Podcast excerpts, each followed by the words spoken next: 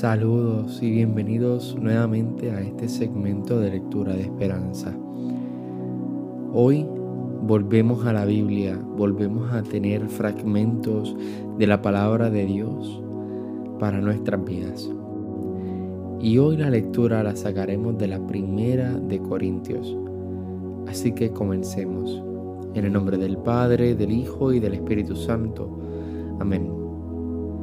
Ya sabéis que en las carreras del estadio todos corren, pero solo uno recibe el premio. Pues corred de manera que lo consigáis. Los atletas se privan de todo y total por una corona que se marchita. Nosotros, en cambio, competimos por una inmarcesible Así pues, yo corro, pero no sin ton ni son, y lucho como si fuera un pugil, pero no lanzando golpes al vacío. Al contrario, golpeo mi cuerpo y lo esclavizo.